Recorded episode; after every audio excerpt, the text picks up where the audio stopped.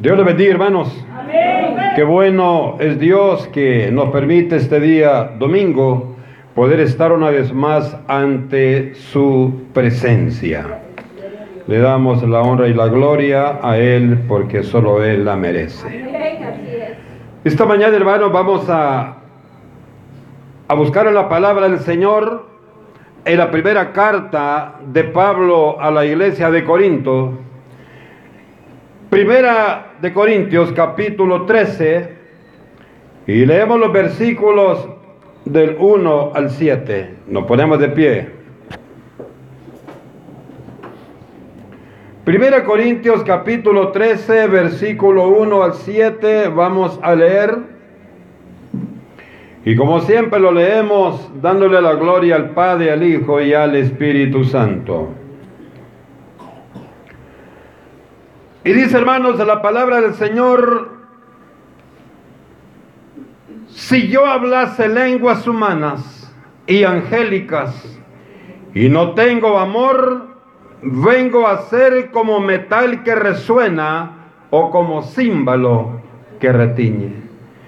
Y si tuviese profecía y entendiese todos los misterios y toda ciencia, y si tuviese toda la fe, de tal manera que trasladase los montes y no tengo amor, nada soy.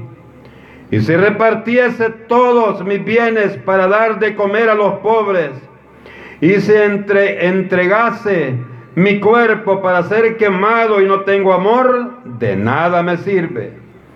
El amor es sufrido, es benigno, el amor no tiene envidia, el amor no es jactancioso, no se envanece, no hace nada indebido, no busca lo suyo, no se irrita, no guarda rencor no se goce de la injusticia, mas se goza de la verdad. Todo lo sufre, todo lo cree, todo lo espera, todo lo soporta. Le decimos Padre, Padre glorioso que estás en los cielos. Señor, esta mañana maravillosa en la cual usted nos ha, permitido poder venir, Señor, a este lugar para estar cerca de su santa presencia y recibir ese consejo, Padre del cielo, que tú tienes para cada uno de nosotros. Sabemos, Padre, que si tú no gobiernas nuestra vida, el amor sería lo primero que no estaría en nuestro corazón. Por lo tanto, amado Dios, por mucho que hablemos de amor, si no hay amor en nuestro corazón, de nada nos serviría. Por eso, Padre, reconociendo que necesitamos de su misericordia, venimos necesitados este día para pedir de usted todo lo que necesitamos para tener gozo sincero en nuestro corazón. Padre, también tengo en mis manos peticiones de tu iglesia. Vengo poniéndolas, Señor, bajo ese poder maravilloso que solo usted tiene, para pedirle a Dios que esos milagros sean una realidad en la vida de tus hijos y tus hijas.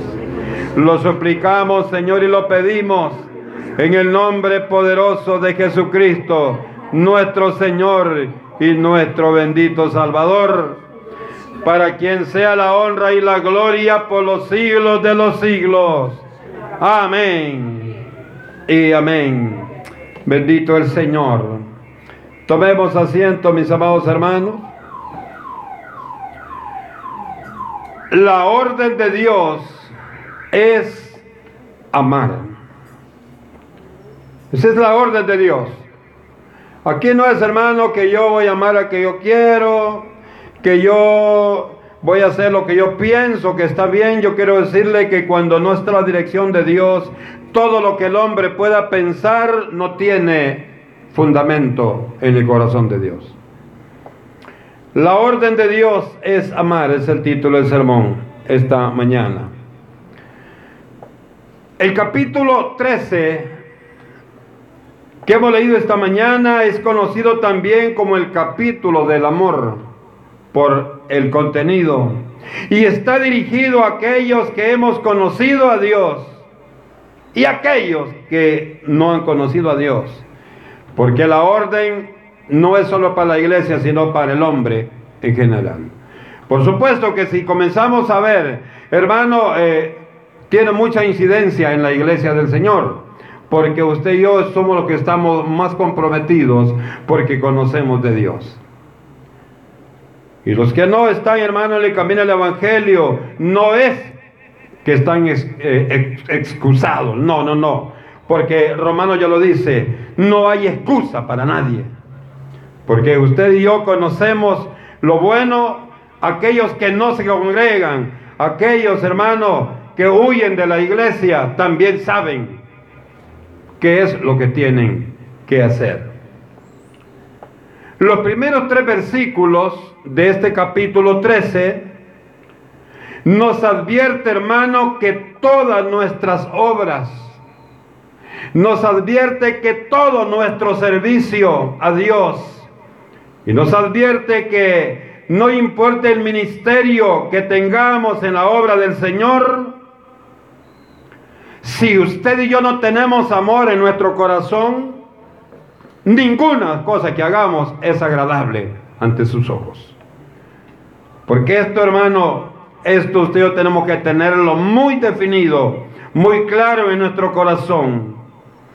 Si no hay amor, no hay nada en nosotros. Solo somos una fachada. Y esto es un gran problema. Es un problema muy serio.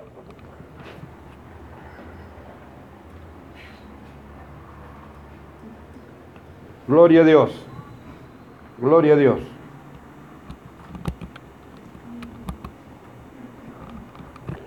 Aleluya.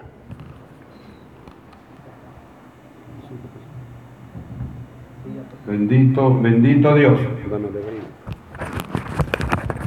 Oiga esto, esto es muy importante hermano para el pueblo del Señor.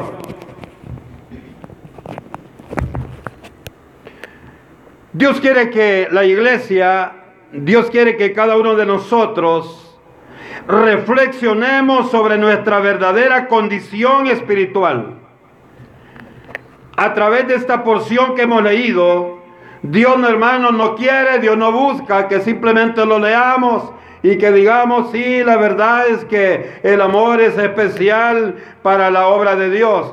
No, lo que la palabra de Dios quiere esta mañana, que aquella persona que escuche este sermón haga una reflexión de cómo está su condición en el presente.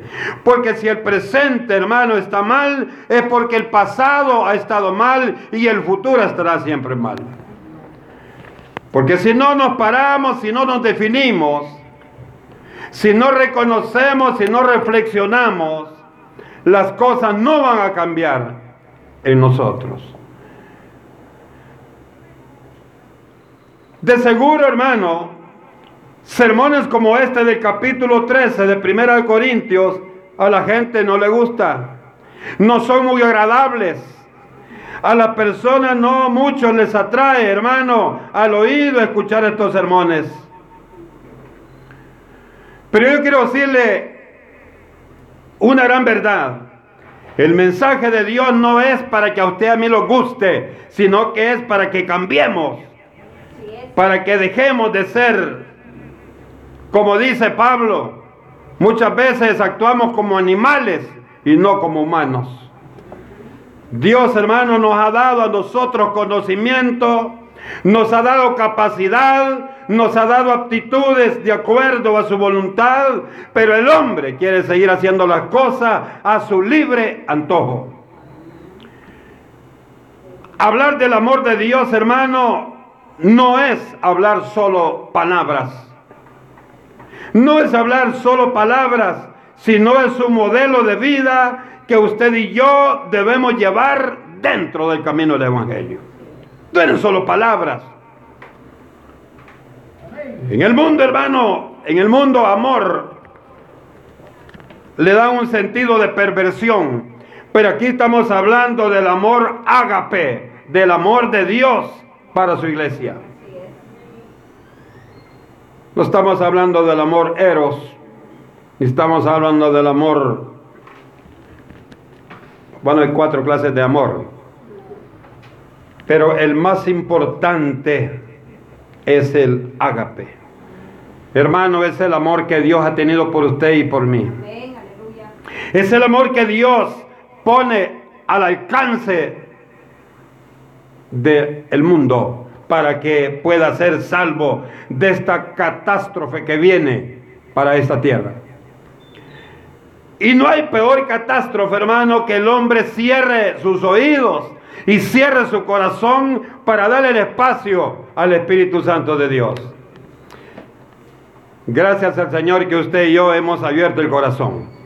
Y tenemos, hermano, el espacio que a Dios le corresponde para guiarnos y dirigirnos y conducirnos por el camino que nos llevará a ver el rostro de nuestro Señor y Salvador Jesucristo. El pilar fundamental de todo hijo de Dios debe ser amar a Dios sobre todas las cosas y a nuestro hermano y a nuestro prójimo como a nosotros mismos. Eso es lo que dice la palabra. No era nada nuevo lo que Jesús traía en el Nuevo Testamento. Eso ya estaba reflejado en el Antiguo. Pero lo que hizo el Señor fue dividir aquellos diez, el decálogo, dividirlo en dos.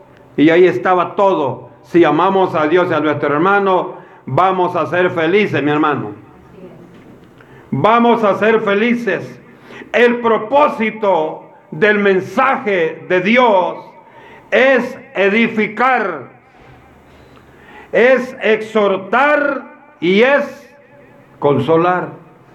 Hay tres fundamentos, tres propósitos del mensaje. Primera Corintios 14, 3 nos dice eso. Son tres fundamentos que hay en la palabra. Por eso, hermano, podemos tener todos los dones que encontramos en 1 Corintios 12 y en Romanos 12, 6 al 8. Oiga esto. Pero si en el corazón tenemos raíces de amargura, rencor y desacuerdo con nuestro hermano, no contamos con la aceptación de Dios en todo lo que hagamos. Porque si no hay amor, hermano, vamos a hacer las cosas por conveniencia. Pero Dios quiere que hagamos las cosas por amor. Así como Él vino y por amor se entregó. Por amor fue a la cruz. Y por amor entregó todo lo que Él era. Oiga bien, lamentablemente muchas veces cuando se habla de este punto en las iglesias, hay gente, hermano, que es tan frágil que cuando hablamos del sacrificio de Cristo, llora. Pero es tan frágil que también llora con el odio que le tiene a su hermano. Entonces, lloran de rabia, de ir en su corazón, y lloran cuando se dan cuenta que Jesús fue a la cruz. Yo creo, hermano, que el llanto de ellos es porque se dan cuenta que están fracasados, que son perversos, que no han entendido el propósito de Jesucristo en la cruz. Yo espero que esta mañana los que estamos acá, si hayamos sentido el propósito de Cristo en la cruz. Por ello, hermano, en 1 Juan 4, 8, dice que el que no ha conocido a Dios, no tiene a Dios. Si usted no ha conocido a Dios, no puede tener en su corazón. Lo ha oído, pero no ha experimentado el amor de Él. En Juan 13:35 dice, en esto conocerán todos que soy mis discípulos, si tuvieres amor los unos a los otros. Hermano, es una, es una porción que está muy clara, más claro no nos puede hablar el Señor del versículo 4 al 7 del capítulo 13, el apóstol Pablo, hermanos, nos presenta un panorama muy claro de todo lo que debemos saber y hacer para estar completamente seguros que hay amor en nuestro corazón. Porque muchas veces pudiese ser que estamos confundidos. Y pudiese ser, hermano, que nos podemos hacer la pregunta, hermano, ¿y yo cómo puedo saber si hay amor en mi corazón? Si cuando menciono a Dios me siento bien y cuando odio a mis hermanos también me siento bien. Hay una confusión bien delicada. En primer lugar, nos dice, hermanos, dándole lectura el capítulo al versículo 4, Y quiero, hermano, todavía el 3 dice, y si repartiese todos mis bienes para dar de comer a los pobres, y si entregase mi cuerpo para ser quemado y no tengo amor, de nada me sirve. Usted puede ser bueno, dadivoso, puede sacarse el bocado de su boca para dárselo a alguien, pero si lo hace solo por demostrar el espíritu de Ananías y Zafira, de nada le sirve. Solo para que digan, no, el hermano es bueno, la hermana es buena. Para algo debemos ser buenos. Pero lo más importante, mi amado hermano, es en el Señor. Muchas veces decimos, hermano, pero es que ser bueno es sufrir. Ser bueno es sufrido. Y, yo pienso que como hijos de Dios no tenemos por qué sufrir si ya estamos en un nivel diferente. Ahora le pregunto, ¿quién ha sufrido más que Jesucristo? Nadie. Ayer me decía un pastor en el instituto, yo he llegado a pensar, me dice pastor, que nosotros para ser cristianos nos falta mucho. Le digo, ¿por qué? Porque no hemos sufrido nada. Me dice, si lo que sufrimos muchas veces es consecuencia de nuestro mal testimonio. Lo que sufrimos muchas veces es el reflejo de nuestro mal caminar en el Señor. Usted y yo debemos ser, hermano, tratar la manera de ser buenos. Tratar la manera. Cuando pueda hacer un bien, hágalo. No ande solo detrás del dinero. No sea coyote. Hay que ser bueno. Hay que tratar la manera de hacer buenas acciones. Muchas veces el impío se refiere mal del pueblo de Dios porque nosotros muchas veces actuamos peor que esta gente. Yo espero que esta mañana usted me entienda eso. No ande buscando solo dinero, hermano. También busque agradar a Dios. También busque hacer lo que Dios nos ha mandado. Dice hermano, el amor es sufrido. ¿Qué significa esto? Significa que muchas veces vamos a sufrir insultos. Pero usted y yo debemos agarrarlo, hermanos, sin amargura. No es fácil, ¿verdad? No nos quejemos. Hermano, tratemos la manera de mejor de llenarnos de afecto. Digámosle, Señor, deme la capacidad de no ver estas cosas como cualquier persona siempre lo ve.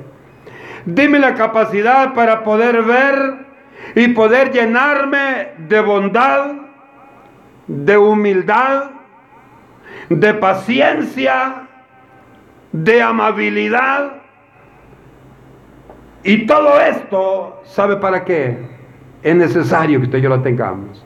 Hermano, para tener la capacidad de tolerar y perdonar. Hermano, no hay otra fórmula ahí. No, no hay otra fórmula. Y si lo mato, entonces esa no es fórmula. Ahí, hermano, llega a meterse en un problema peor. Y ya vamos a ver más adelante de qué manera el Señor ve este defecto que hay en las personas. Muchas veces sabemos y estamos seguros, hermanos, que Dios nos perdonó. Dios nos perdonó. A usted y a mí Dios nos perdonó. Entonces esto nos pide que también nosotros perdonemos al que nos ofende. Pero a nosotros, hermanos, nos gusta que nos perdonen, pero usted no. Usted siempre cree, hermano, que usted es el bueno y el otro es el malo. Yo quiero decirle, el malo es aquel que no ha entendido que Dios es bueno. Y usted y yo somos los primeros en entender eso.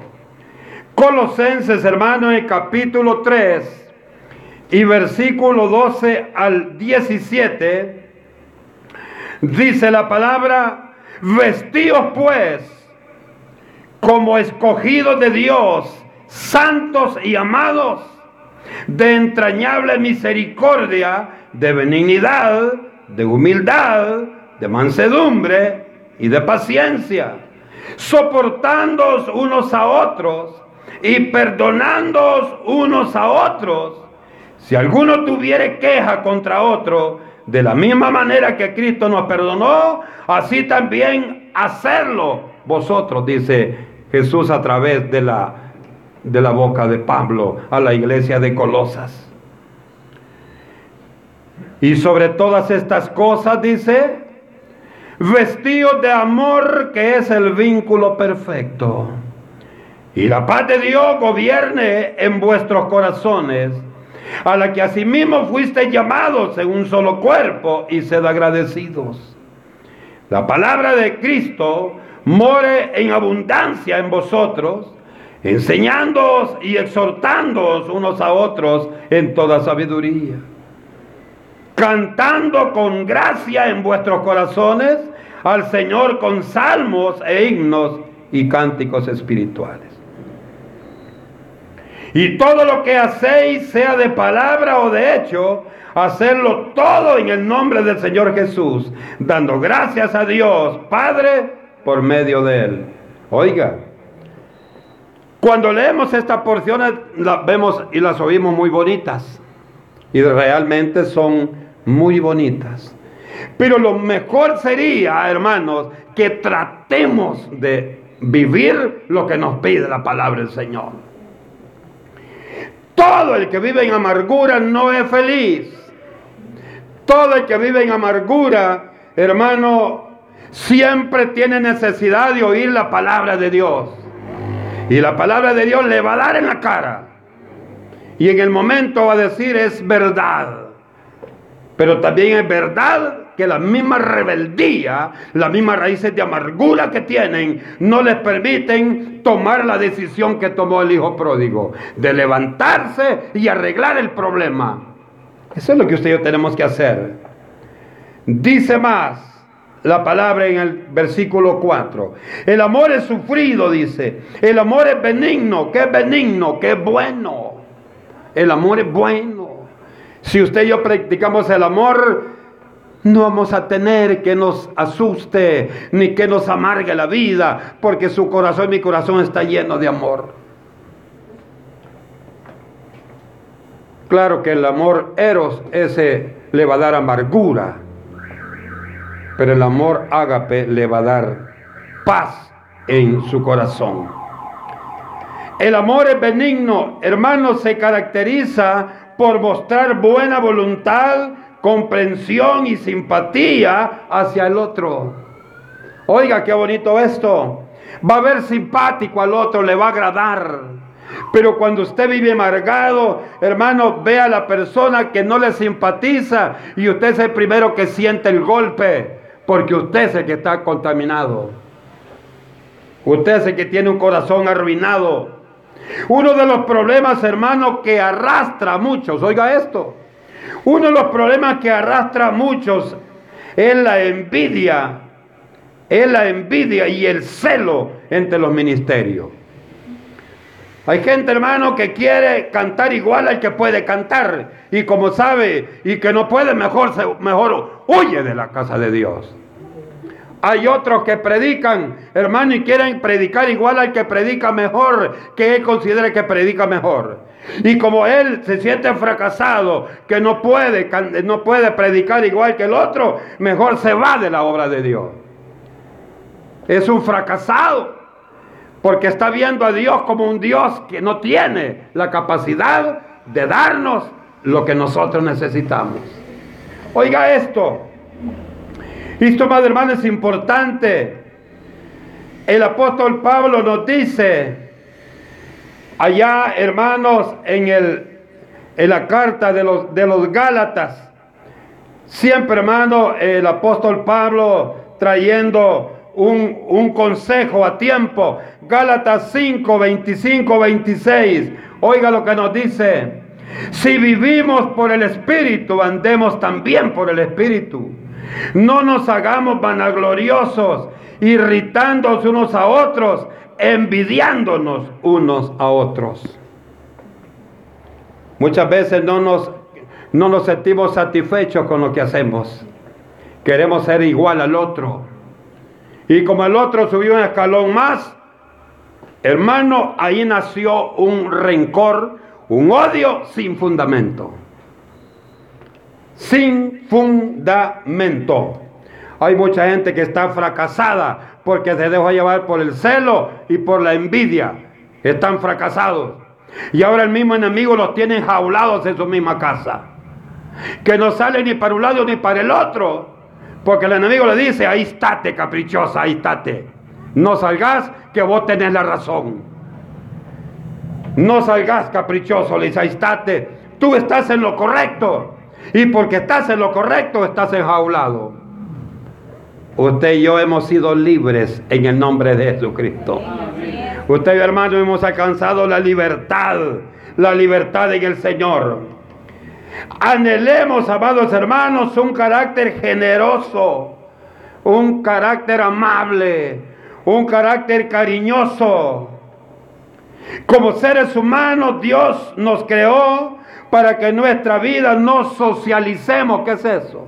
Hermanos, que nos relacionemos con los demás. Pero muchas veces estamos en la iglesia, estamos en medio del pueblo, pero usted es el llanero solitario.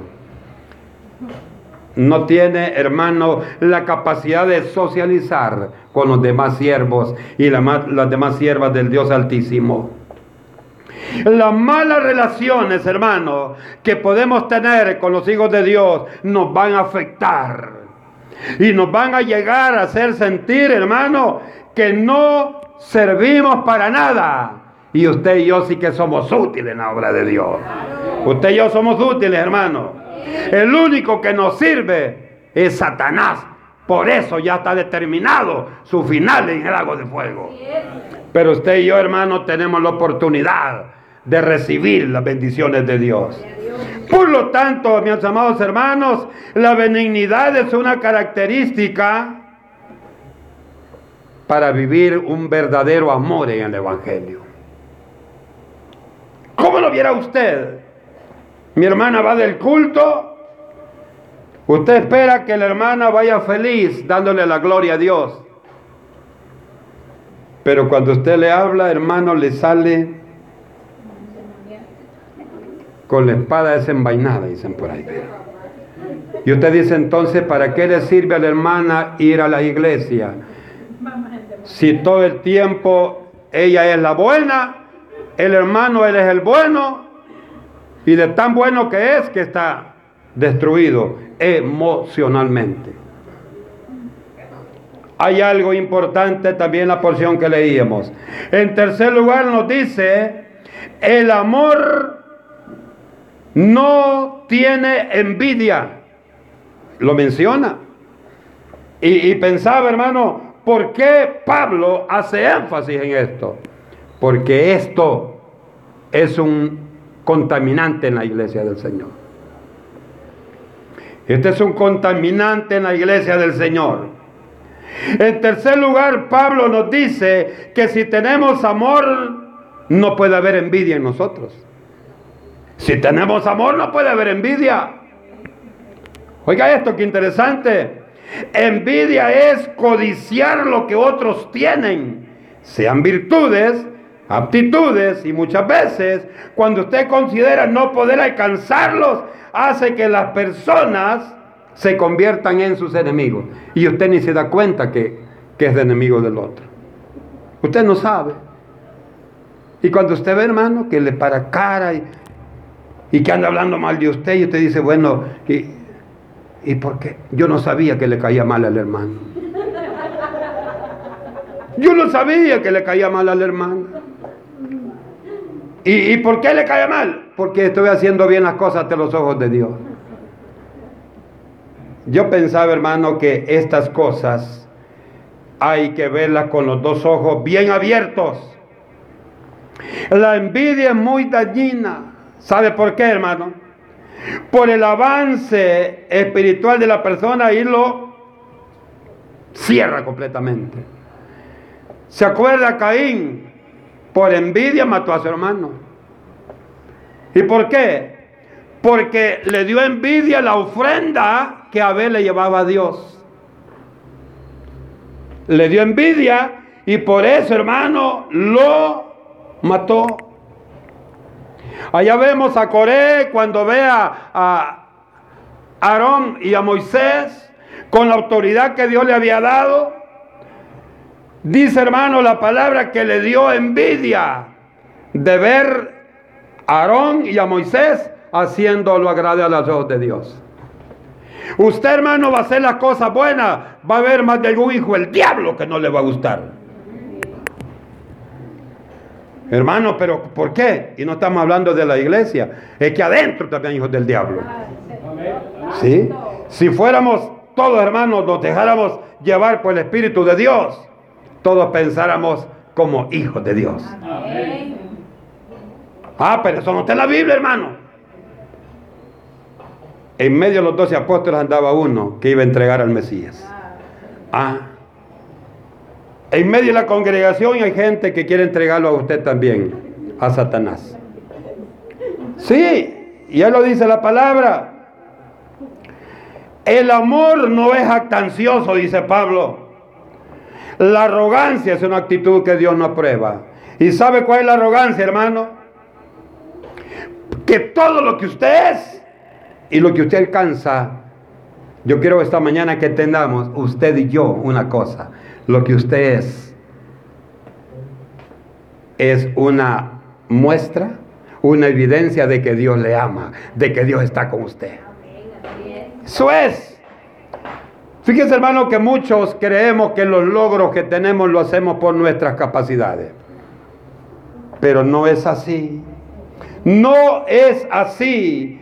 Todo lo atribuye a su capacidad. Hay un señor que todos lo conocen allá en, en, el libro de Daniel capítulo 9. El hermano, él se levantó un día por la mañana y vio y dijo, no es esta la gran ciudad que yo he construido. Aquí vemos también muchos Nabucodonosores, hermano. ¿Sí?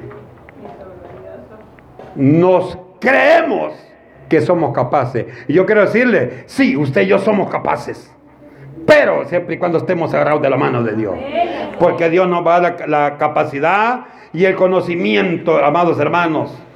Pero Pablo, allá en la primera carta de Corintios, en el capítulo 15 y versículo 10, me gusta lo que él dice. Dice, todo lo que soy, dice Pablo, es por la gracia de Dios. Oiga, hermano. Todo lo que es humilde Pablo. Trece cartas, trece libros en el Nuevo Testamento. Si usted y yo tuviéramos que sea un libro, a ver cómo nos sentiríamos.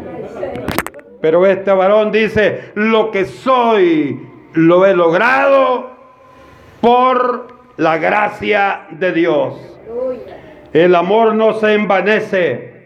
Pablo hermano hace reverencia o referencia a alguien que se infla. Ese hermano es el que se envanece, el pavo real. Hay el pollito, y de momento, ¿verdad? ¿Se ha fijado? Y usted dice, ¿y dónde está el pollito? Ahí está, hermano. Muchas veces somos pollitos y queremos, hermano, ser más de lo que Dios nos ha permitido. Oiga esto, la gente orgullosa, la gente que se envanece, se cree superior a los demás. Y no es por nada, hermano, pero usted y yo si nos pudiésemos creer superiores a los demás, porque hemos sido alcanzados por la misericordia de Dios.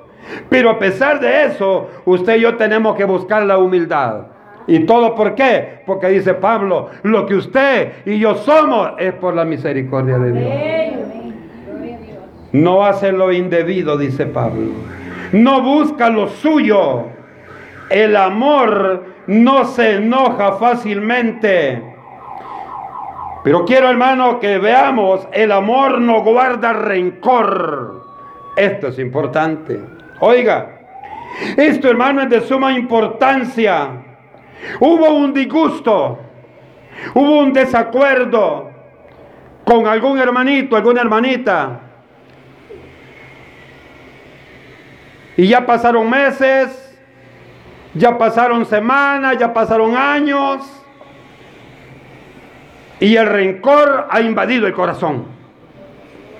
Ya hermano, ya el otro hermano ni se acuerda.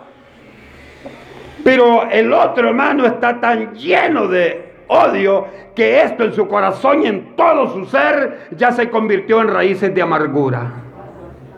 Y eso es peligroso. En raíces de amargura y esto provoca en la persona desprecio y odio. Y sabe por qué al principio le decía, hermano, que la amargura, la falta de amor, también Jesús lo tipificó como un homicidio. Oiga, esto es interesante. Esta actitud, hermano, Jesús la tipificó tan grave como el homicidio. Mateo 5, 21, 26. En el Sermón del Monte. ¿Sabe por qué, hermano? Cuando usted odia a alguien, usted quiere lo más malo para él.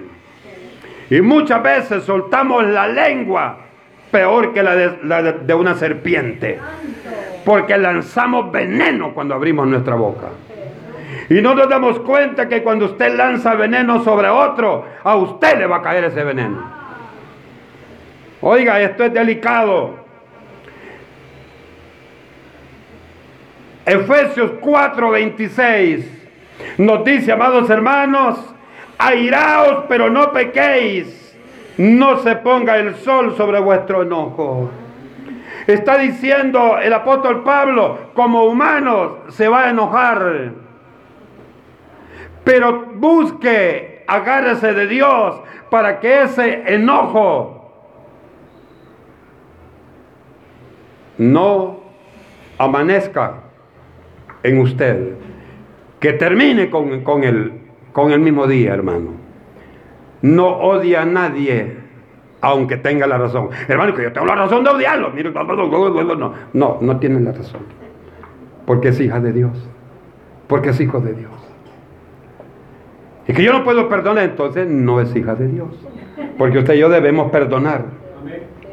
Finalmente, ¿qué debemos hacer para que el amor reine en nuestro corazón y desaparezca toda amargura. Algo hay que hacer, hermano. Me decía alguien, no es que si yo vivo amargado es porque Dios quiere que así sea. Dios no quiere verlo a usted enojado ni enojada. Dios quiere verlo a usted y a mí dándole la gloria a Dios. Cuando usted esté enojado, el día está lindo, usted dice, ah, qué lindo el día. El que esté enojado dice, qué feo este día tan clarito que hasta me molesta los ojos. Sale hermano de los rayos del sol que me va a quemar, que no esté. Es prieto, morado y le va a quemar. El problema no está ahí, el problema está en su corazón. Y oiga esto, usted y yo, la iglesia del Señor, va a ver las cosas de acuerdo a lo que está en a mí me da mucho gozo cuando he visto desacuerdo en alguien. No, no por el desacuerdo. Sino cuando después veo, hermano, que aquella relación es maravillosa y todo pasó. Digo yo, qué bonito. ¿Y sabe por qué me, da gozo? porque ese es lo que Dios quiere para nosotros. ¿Qué vamos a hacer? Hermanos, reconocer nuestra conducta impulsiva e iracunda como un verdadero problema. Reconozcamos que muchas veces nosotros somos los iracundos. No el grupo musical, no. Que usted y yo somos los que por nada disparamos, hermano. Ah. Y yo quiero decir una cosa. Cuando actuamos así no tenemos la razón nunca. La razón la tiene el que analiza y actúa de acuerdo a la voluntad de Dios. Es que van a decir que me humillé. Gloria a Dios, hermano. Se está humillando no ante los hombres. Le dijo Samuel al Señor, Israel no quiere obedecer. Se enojó y le dijo al Señor, tranquilo, no te, a ti te han escuchado, pero a quien no obedecen es a mí, porque el mensaje que tú llevas es el mensaje mío. Allá le dijeron los, los siervos de Dios, ¿quieres que hagamos descender fuego y los matemos a todos? ¿Qué les dijo él? Iracundo les dijo, hermano. No les he mandado a matar a nadie. Porque el Hijo de Dios ha venido para salvar al que se ha perdido. Aleluya. Tremendo, hermano. Muchas veces actuamos nosotros, y queremos actuar, ¿verdad? Pero reconozcamos que nosotros somos muchas veces los que tenemos la ira en nuestro corazón. Es que yo tengo culpa, mi hermano. Ayer a mis papás. Por los genes soy así. Cambia, hombre. Busque en el Señor. Muchas veces, amado hermano, estas dificultades nos, nos la permite el Señor. ¿Sabe para qué? Para que aprendamos a ser pacientes. El Señor permite muchas veces que, que el enemigo trate de torearnos para ver si realmente estamos alcanzando el nivel de madurez espiritual que Dios quiere. Santiago 1, 2, 3 nos dice que hay que buscar eso. Si verdaderamente, hermanos, lo han ofendido, deje que Dios tome el control de su vida. Pero pídale a Él. Dígale, Señor, yo soy una vieja mecha corta que por nada me disparo. Soy feo. Yo soy una señora, dígale, que por nada me molesto. Y los hermanos también. Señor, perdóname que soy un viejo que por nada me enojo. Dame la paciencia, Señor. Toma tú el control. Romanos 12, 19 dice, dejemos que Dios tome el control en lo que nos pasa. Y una cuarta, tenemos que combatir el mal que nos hagan con el bien. ¿Y por qué? ¿Estoy obligado yo a, pagar bien con mal? Sí, estamos obligados. Estamos obligados porque usted y yo no hicimos nada bueno para el Señor. Y a pesar de eso nos amó. A pesar de eso hizo mucho. Romanos 12, 21 dice, no pagues mal por mal tratemos de hacer el bien. El tiempo avanzado, hermano, y concluyo esta mañana diciéndole, no permitamos que en nuestro corazón haya odio y rencor hacia los demás. No permitamos, porque el primero que se va a sentir destruido es usted. Oiga esto. Permitamos a Dios que nos sane de toda herida del pasado. No vivamos del pasado. ¿Y cuándo es el pasado? Lo que pasó ayer es pasado. Lo que pasó hace una hora es del pasado. Entonces, hermano, no vivamos del pasado. No olvidemos que será Dios quien pagará a cada uno lo que realmente merecemos. No crea que a usted el Señor le va a decir, no hija, está bien, y vos sos mi hija y está bien. Muchas veces los papás de cagüetos le dicen, si te dicen algo, gritarle más fuerte porque para que sepan que yo soy tu papá. No, no hermano, usted y yo somos hijos de Dios. Y Dios nos dice, sean humildes como yo soy humilde. Si este sermón, en las personas que nos han escuchado, en las personas que nos van a ver, que nos han visto también en las redes sociales, y en el pueblo que estamos aquí, y en mi persona, si hace efecto en nosotros, a partir de este día, en la iglesia, no va a haber gente con raíces de amargura. Y si hay raíces de amargura, yo le digo, ahí está Dios. Él tendrá la recompensa adecuada y puntual para cada uno de nosotros. No hagamos juicio nosotros, dejamos que Dios haga el juicio. Pero decirle la verdad a la persona, eso no es el juicio, es decirle la verdad para que cambie. Que Dios hermano nos dé la sabiduría que necesitamos y que nos dé la capacidad de entender que fuera de Dios nada bueno hay en nuestro corazón. Cerramos nuestros ojos y decimos, Padre, es una maravillosa mañana, Señor, en la que usted nos ha hablado y nos ha enseñado la importancia del amor en la vida de todo hijo de Dios.